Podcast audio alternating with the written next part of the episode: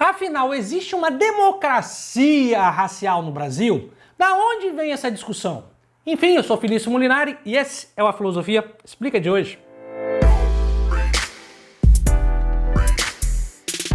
Com certeza você já deve ter ouvido a seguinte expressão: O Brasil é um paraíso democrático no sentido racial porque aqui brancos e negros convivem muito bem. Pois bem, essa tese que eu estou sumarizando, resumindo bem aqui, ela é conhecida como a tese da democracia racial. O que, que essa tese diz? É uma tese amplamente divulgada no senso comum que diz que brancos e negros, brancos e pretos aqui no Brasil convivem muito bem. Afinal, olha só, tem um vizinho que é negro, eu tenho uh, um parente que é preto, eu tenho um amigo, inclusive, que é, que, que é pardo. Enfim, dá-se a ilusão, ou dá-se a imagem, né, para aqueles que acreditam, de que há sim uma harmonia entre as raças aqui no Brasil.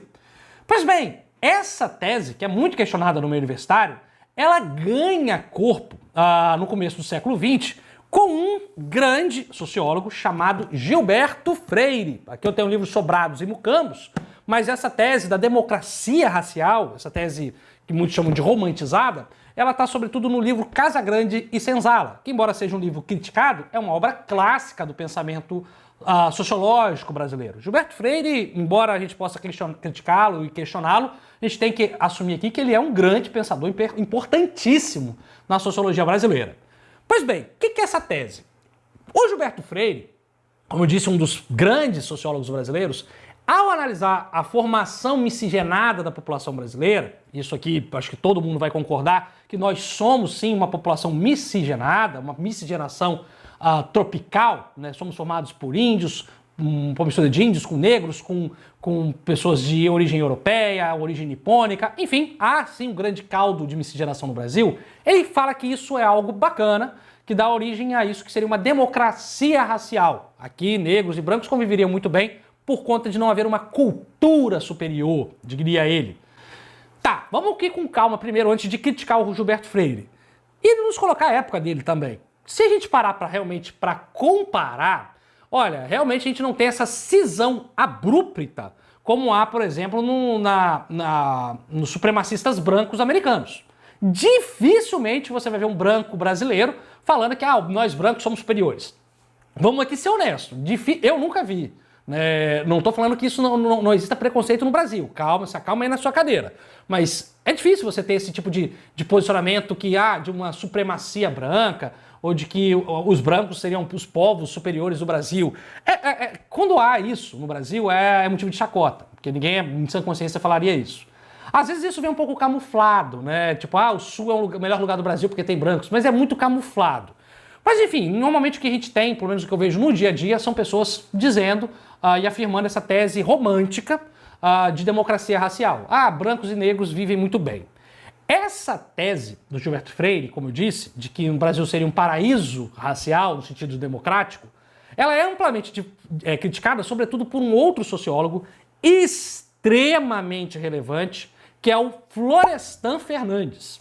O Florestan Fernandes, que inclusive, vou deixar até um link aqui, ó, ó vou deixar um link aqui, é, na verdade é esse livro que eu vou colocar aqui, que é da editora Contracorrente, uma parceira aqui do canal, que até me enviou esse livro, que é a integração do negro na sociedade de classes. Nesse livro, Florestan ele vai mostrar o seguinte: olha, não é bem assim que o Gilberto Freire acha, não. E aqui eu já vou direto pegando a ideia do Florestan e falando aqui com você.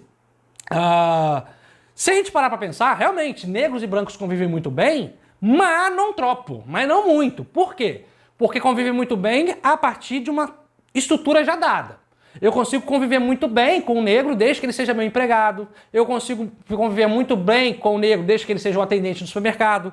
Nós, daqui não estou falando eu, Felício, obviamente, mas nós, como sociedade, nós, embora convivamos, frequentemos os mesmos lugares, teoricamente, nós temos lugares muito bem reservados para os negros na sociedade. Essa integração, a qual ah, tanto Gilberto Freire como Florestan ah, ressalta, ela não é tão democrática assim. Vale aqui dar vários exemplos. Quando a gente teve, por exemplo, os rolezinhos nos shoppings há alguns anos atrás, onde um grupo de, de, de jovens negros ia para os shopping centers, ali houve um rebuliço porque eles não eram entendidos como. O shopping nunca foi entendido como um lugar negro, por excelência.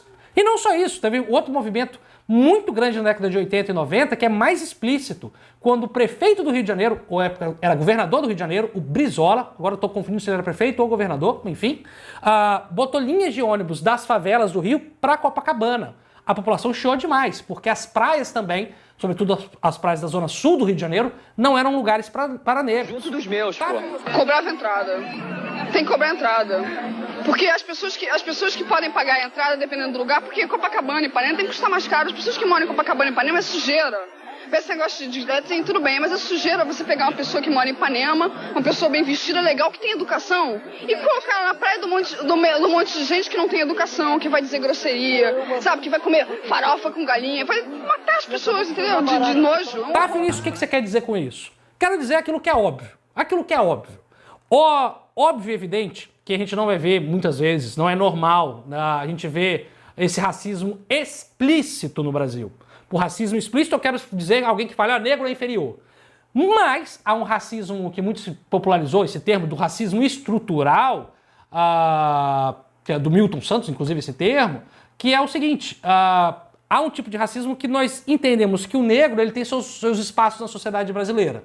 Então, não é uma democracia porque esse espaço não é amplo e, e- e- e, digamos, igual para todos. Nós temos um espaço reservado, sim. Nós temos bairros de negros. Não é como nos Estados Unidos, que são bairros de negros, bairros de latinos. Mas normalmente os negros eles estão na periferia. Os negros eles são uma maior população carcerária. Os, os jovens negros são aqueles que mais morrem vítimas de confronto com polícias, com as polícias. O que, que a gente nota? Que não é uma, uma forma tão democrática assim. A violência ela tem cor, a violência do Estado tem cor, eh, tem alvo de cor. Então é muito importante ficar atento a isso. Embora a tese de Gilberto Freire ela seja historicamente importante, e ela é importante a gente compreendê-la porque ela ainda se faz presente, a crítica que o Florestan Fernandes faz, ela é uma crítica extremamente contundente. E ela é contundente, inclusive se você não aceita. Ah, não, eu acho que o Gilberto Freire está certo. Eu acho que o Brasil não é um lugar preconceituoso, nós não somos preconceituosos. Tudo bem, se você acha isso, eu acho que você também deveria ler o Florestan Fernandes para você contra-argumentar contra ele. Porque nesse livro, que inclusive vou deixar aqui um link aqui na descrição da editora Contra Corrente, que tem um exemplar maravilhoso dos livros, exemplares maravilhosos do livro do Florestan Fernandes. Dois livros são vários, né? Tem desde um que eu gosto muito, que é a, a, a, a utilidade da guerra, na- a função social da guerra na sociedade tupinambá, até esse, que é da integração do negro na sociedade de classes. Se você não concorda, você vai lá, lê o livro e critica. Eu acho que intelectualidade se faz assim. É, mas eu tendo a concordar com o Florestan Fernandes, sim, porque eu não acho que o Brasil é esse paraíso democrático. Acho que não é, acho que tá. Também vou pesar um pouco pro lado do Gilberto Freire. Não acho que o Brasil seja um inferno para quem é negro se comparado a alguns outros países. E até países vizinhos, eu diria. Eu diria, por exemplo, se- ah, vamos, vamos dar nome aos bois aqui, né? Ah, qualquer um que teve a oportunidade de dar uma viajada pela América Latina sabe que o preconceito racial, por exemplo, na Argentina é muito maior do que o nosso. Isso é evidente. O preconceito racial, por exemplo, num lugar que todo mundo adora falar, mas o preconceito racial no Uruguai, que é tido como a Paris da América Latina, ele é gigantesco. Então, vamos lá. Não é, obviamente, o céu, como diria o Gilberto Freire, não é uma democracia plenamente democrática, racialmente falando, mas também não é um inferno no sentido de ser o pior lugar do mundo. Mas, independente disso, acho que ler os dois ah, é, é fundamental. Primeiro, porque são sociólogos clássicos da literatura brasileira, é uma forma de você valorizar a sociologia feita aqui. E segundo, porque o debate sobre a estrutura racial do país ele tende a, a- a- a tomar os, os noticiários nas próximas décadas.